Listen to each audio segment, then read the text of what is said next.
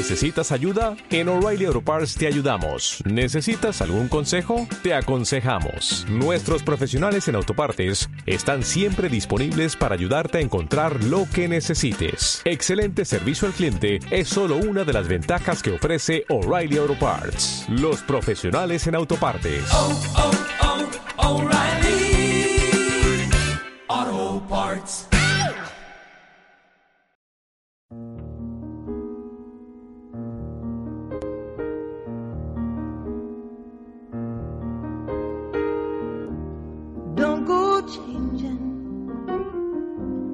Try to please me.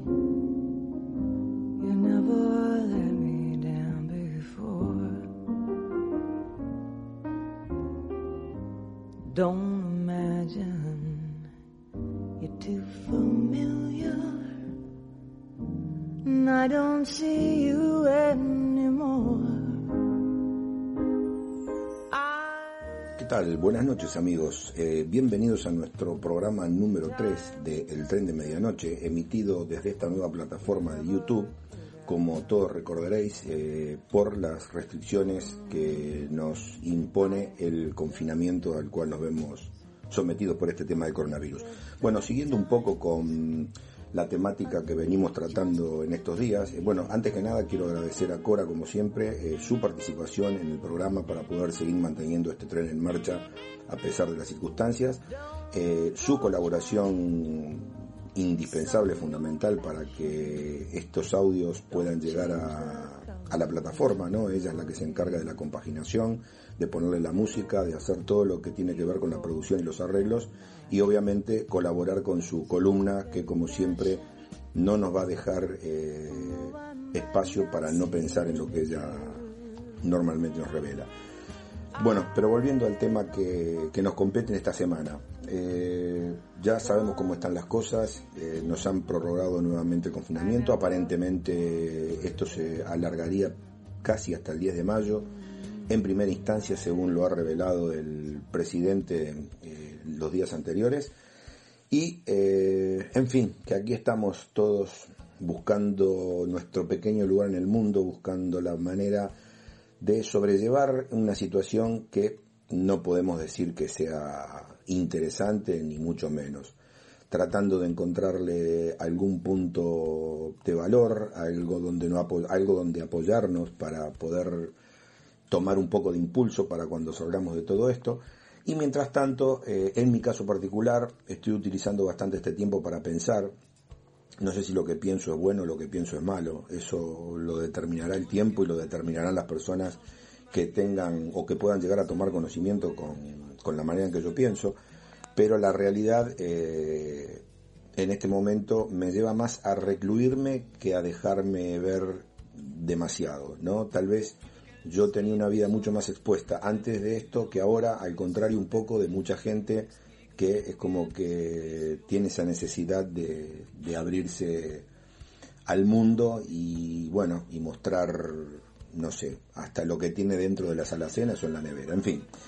Que no me quiero demorar más, voy a darle paso a, a mi colaboradora Cora para que nos ponga un poquito de música en este intermedio y luego eh, abordaré la columna que he preparado para hoy, una columna que la he llamado Chau Tinder, bienvenido Sexting.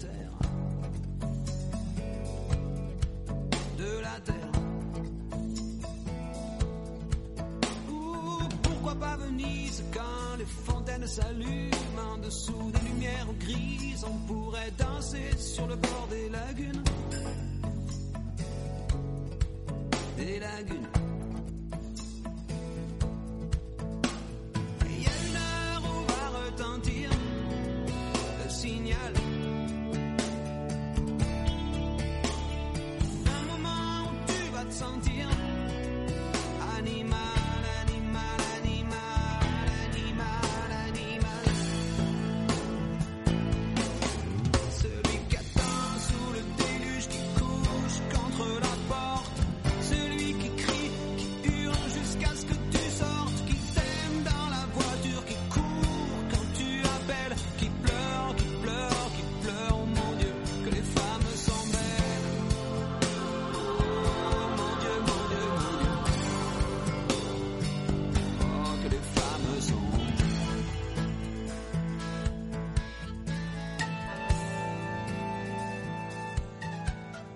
Bueno, a ver, no sé si necesitaría hacer un poco de, de digamos, una pequeña introducción, ¿no? Chau Tinder, bienvenido Sexting. Eh, yo particularmente creo que no pasará mucho tiempo en que primero recordaremos con nostalgia aquella forma tan natural que teníamos de relacionarlos y luego nos acostumbraremos a las nuevas maneras hasta que nos pase como nos ocurre con la tecnología, que al día de hoy nos cuesta creer que alguna vez hayamos vivido sin ellas.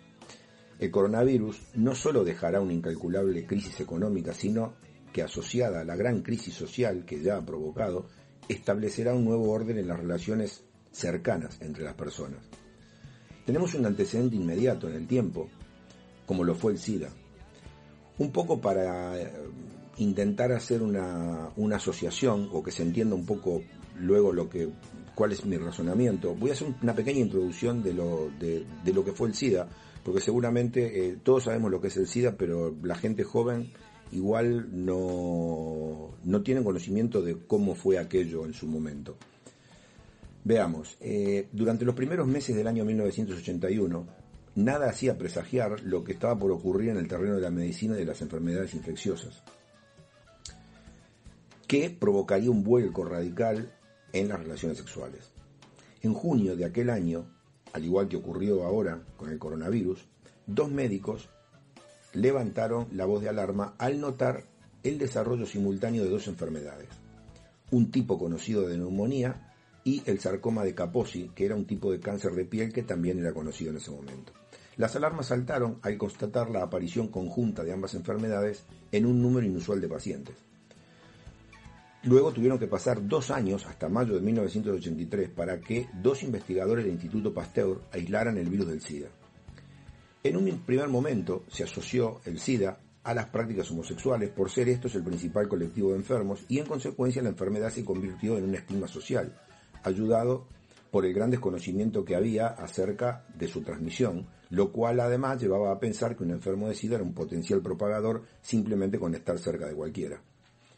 Al SIDA también se lo llamó la peste rosa porque una de las características era que aparecían unas manchas en la piel de, color rosado y, obviamente ese color también estaba asociado a la homosexualidad. Tener SIDA en aquellos primeros años, estamos hablando ¿no? de los primeros años de la década del, 80, era morir dos veces. Primero, socialmente, por lo del estigma, ¿no? por lo que decíamos. Y al poco tiempo era la muerte real, claro. Porque el virus atacaba el sistema inmunológico del paciente, lo cual convertía en grave cualquier patología asociada. Es decir, un paciente que tenía SIDA podía morir de enfermedades por las cuales no muere ninguna persona porque se produce un colapso. Los primeros remedios para combatir el SIDA llegaron de tratamientos a base de lo que se llamaron los antirretrovirales. Eran drogas que en definitiva lo único que consiguieron en su momento fue prolongar apenas un poco más la vida de los infectados, con un alto coste de efectos secundarios, de los efectos secundarios que, que provocaban. ¿no? Entre mediados de los 80 y mediados de los 90 fueron muchas las figuras populares que murieron de SIDA, y por citar a dos que causaron estupor en la opinión pública, citaré al actor Rock Hudson, que murió en 1985, tal vez fue el primer eh, famoso en morir, y Freddie Mercury, que falleció en el año 1991. Al día de hoy no se sabe a ciencia cierta cuándo ni dónde se originó el SIDA, aunque lo más aceptado por la comunidad científica es que se transmitió de los monos al hombre en África a principios del siglo XX. El coronavirus se encuentra en la misma fase y probablemente pase el tiempo y sigamos sin saber realmente cuándo y dónde se originó. Sí sabemos dónde aparecieron los primeros casos, pero de ahí hacia atrás creo que es todo un misterio.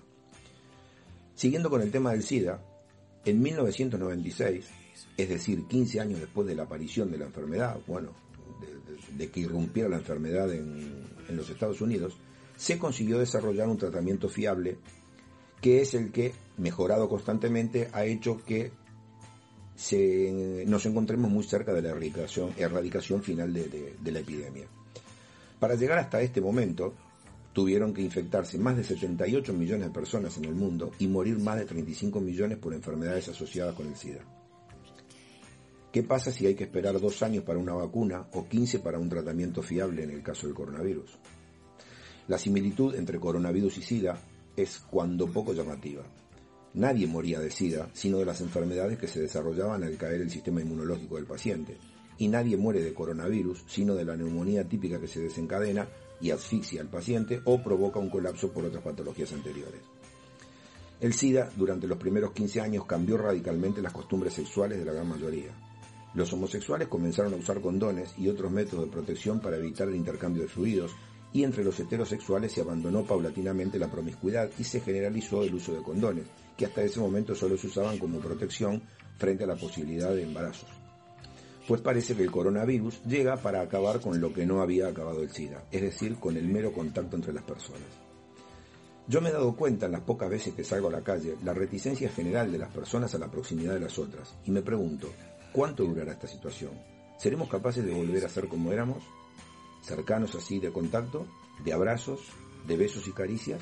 ¿O la paranoia se apoderará de la mayoría y pasaremos a ser como los vehículos, cada uno por su carril y manteniendo la distancia de seguridad frenada?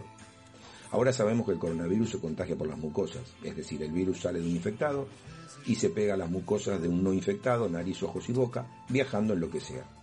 A menos que se logre dominar o domar, a mí me gusta más este término, al virus, me temo que nuestras relaciones interpersonales ya no serán lo mismo. Personalmente me niego a que esto ocurra, porque si ya nos hemos convertido en una sociedad individualista y egocéntrica, a pesar de que hagamos esfuerzos denodados por vernos empáticos y solidarios, os puedo asegurar que si rompemos la última frontera de contacto que nos queda, o sea, el contacto físico, estaremos más cerca del comportamiento de un hombre primitivo que de un humano moderno. Hay que tener en cuenta, porque ya lo han comprobado los biólogos y especialistas que estudian el coronavirus, que este es capaz de ir mutando a medida que se desplaza por el planeta, y no sería descabellado pensar que alguien que haya creado anticuerpos para determinada tipología se vea nuevamente infectado por otra cepa diferente, con lo cual estaríamos en una carrera sin final contra un enemigo que estaría como jugando al escondite. En definitiva, que la incertidumbre es una muy mala vestimenta, sobre todo cuando se trata de temas relacionados con la salud y por norma general ocasiona comportamientos paranoicos en la mayoría de las personas. No hace mucho nos reíamos de los japoneses, que antes de vestirse por las mañanas ya se colocan la mascarilla y van por el mundo tan campantes enmascarillados. Pues parece que ha llegado nuestra hora. Ellos lo hacían o lo hacen porque están convencidos de que se van a envenenar con el aire debido a la contaminación. Y nosotros lo haremos porque creeremos que nos vamos a envenenar si respiramos la exhalación de alguien que pasa a menos de dos metros de nosotros. Y llevaremos guantes y la botellita de alcohol y nos dará pánico entrar en esos bares donde hasta hace poco compartíamos un metro cuadrado entre cuatro y cuando viajemos en un avión será cuando sea estrictamente necesario y estaremos al loro de cómo respira el de al lado o el de atrás y contendremos la respiración si escuchamos que tose alguno dos filas más allá. Y en definitiva acabaremos adoptando nuevas maneras de comportamiento que harán que cada vez estemos más aislados los unos de los otros. Y la única manera de sociabilizar serán las putas videoconferencias tan de moda, perdón, pero me resultan deprimentes en modo generalizado, o como este parche de beber por videoconferencia como si estuviéramos en un bar, que parece que será lo más natural del mundo. Y ya como para terminar mi pregunta es, ¿Y cómo va a follar la gente de ahora en más? Que en eso, amigos, nos va la conservación de la especie como tales. ¿Lo habéis pensado ya? ¿O os importa un carajo? Por eso es que a esta intervención la titulé Chau Tinder o la Sexting.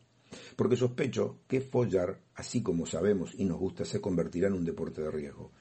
Y redes como Tinder, exclusivas para follar, tienen las horas contadas, con la mayoría de los clientes en franca retirada, y estimo que deberán reconvertirse en webs de sexting, o sea, plataformas para enviar imágenes y videos de contenido sexual a través del teléfono. Me produce realmente escalofríos pensar que se pueda perder la costumbre y el placer de los besos y las caricias. Ojalá que esta visión un poco oscura que tengo del futuro sea producto del sopor que produce el confinamiento y no acabemos convertidos todos en una nueva raza de onanistas.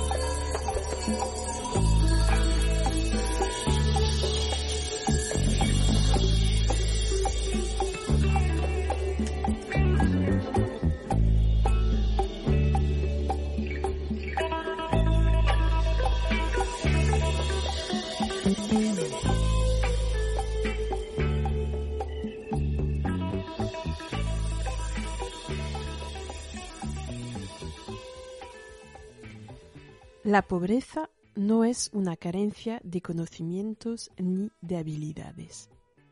La pobreza es un problema simple. Es una carencia de dinero. Repito, la pobreza no es más que una carencia de dinero. Una persona es pobre porque no tiene dinero. Y la manera más fácil, más evidente, más simple y más efectiva de acabar con la pobreza es que una persona pobre tenga dinero. No un día, ni dos, ni tres, sino siempre. Por decirlo de otra forma, una persona pobre con dinero deja de ser pobre a partir del momento uno y hasta el final de sus días, siempre y cuando tenga dinero. Buenas noches, amigos y amigas viajeras. Esta noche vengo a compartir con ustedes algunas soluciones simples a problemas en realidad mucho más simples de lo que nos quieren hacer pensar, quienes tienen interés en que las sigamos viendo como tan complicadas que nos desanima la tarea. La pobreza y la precariedad son dos de esos problemas que me temo la mayoría de las sociedades han acabado considerando como inevitables porque demasiado difíciles de erradicar. El esfuerzo que supondría ponerse manos a la obra, creen, sería tan grande y tan complicado que, bueno, en fin, Mejor resignémonos a la pobreza, a la precariedad y a la injusticia, incluso si nos toca en nuestra propia piel, nos dicen desde los tutoriales de autoayuda y de aceptología, y ocupémonos de otros asuntos más accesibles. En el mejor de los casos, elevarnos espiritualmente para alcanzar la paz del espíritu. En el peor de los casos, evadiéndonos a través de lo que yo llamo el arte puta, ¿no? Es la cultura de la diversión. Esa cultura, entre comillas, que nos rodea sin interés, aburrida, llena de prostiartistas que no hacen más que dormirnos para sacarnos dos peniques. Bueno, podemos drogarnos ya también directamente. Muchas amas de casa se reconocerán en esa última clasificación y las compañeras trabajadoras solteras también son las pastillas de todo tipo o la cerveza, el narcotráfico legalizado, ese que ayuda a aguantar el tirón, ese que también ayuda a nuestros prostiartistas a seguir con su actividad. Lo sé bien por haber trabajado en un bar durante varios años y haber tenido una clientela fiel de profesionales en la barra. Bienvenidos, amigas y amigos, viajeros, a una de las realidades de los días grises del proletariado y la clase obrera, una clase que conozco bien, muy bien, porque me crié con ella, y desde entonces, por mucha meritocracia que nos vendieron en el sistema educativo, por muchos conocimientos y habilidades supuestamente adquiridas, es así de fácil, no he salido de ahí. Nací pobre, sigo siendo pobre, y si fuese una persona fatalista diría que así también moriré pobre, trágate esa. Hacia todo, no he venido aquí a darles pena, porque honestamente, dentro de lo que cabe, me las arreglo aún bastante bien. Quiero decir, no vivo debajo de un puente y al final siempre acabo cayendo sobre mis patas. Claro que sin haber podido nunca plantearme planes de futuro como tener hijos, a quienes criar y amar, y llegar a los 37, cerca de la edad límite para tener una familia con apenas para mí y un horizonte a priori tan poco alentador. Pero miro a mi alrededor y a nuestra cloaca cada día se apunta más gente. No damos abasto ya aquí abajo con tanta peña dejada su suerte y las cosas están empezando a poner realmente peligrosas. Empiezo a temer por mi integridad. Cualquier día de estos me asaltan por un cachopán. Empiezo a creer que lo único que impide que eso ocurra es que estemos encerrados en nuestras casas. Resumiendo, estamos al borde del colapso económico y yo no quiero asustar a nadie, pero como digo, la gente tiene hambre y no todo el mundo aquí abajo se hizo el cursillo de meditación y paz interior. Yo lo había hecho, pero claro, tampoco estaba preparada para la, la horda de nuevos pobres.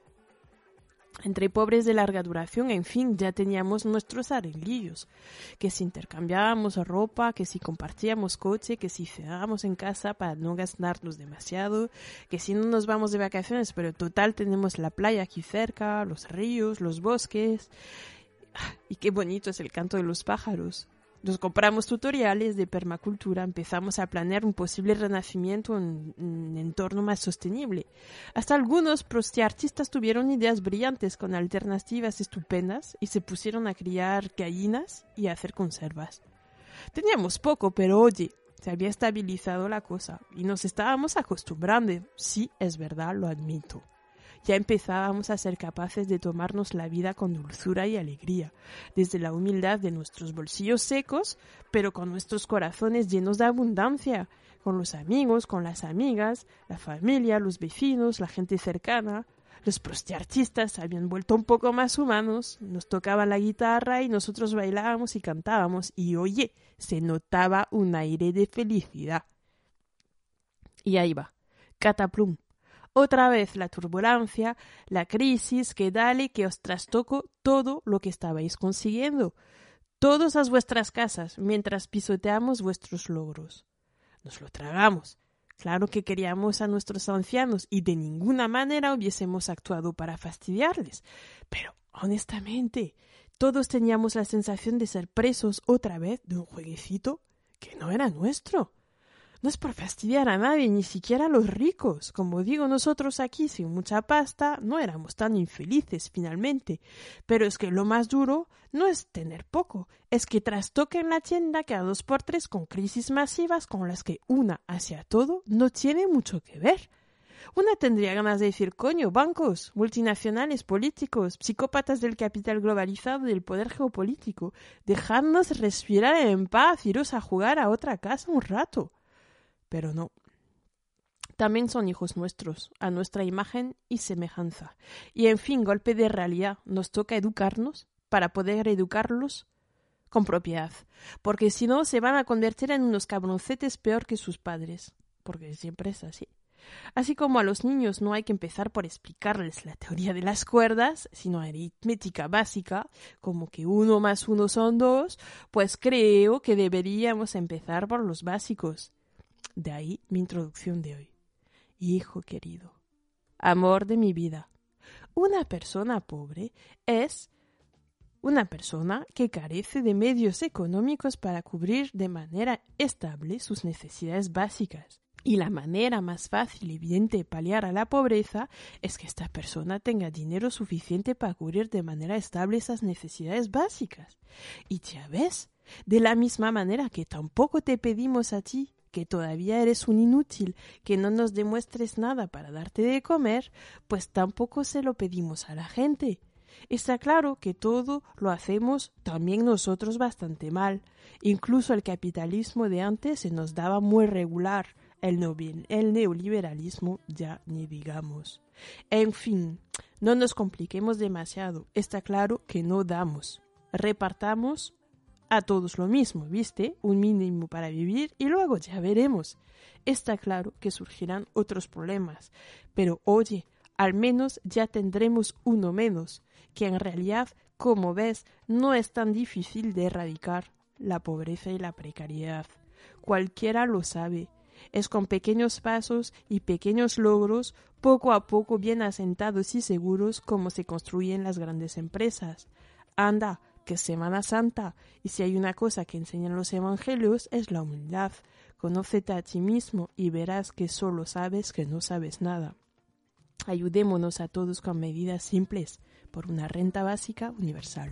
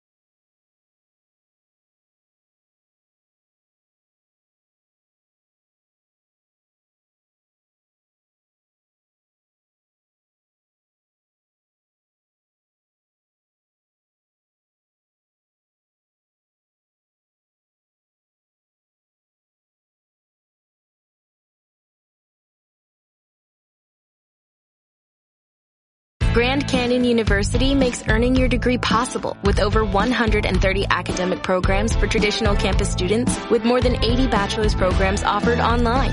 GCU provides you with the personal support you need from complimentary unofficial transcript evaluations within 24 business hours to scholarships, academic support, and your GCU graduation team led by your own university counselor. Find your purpose at GCU. Private, Christian, affordable. Visit gcu.edu.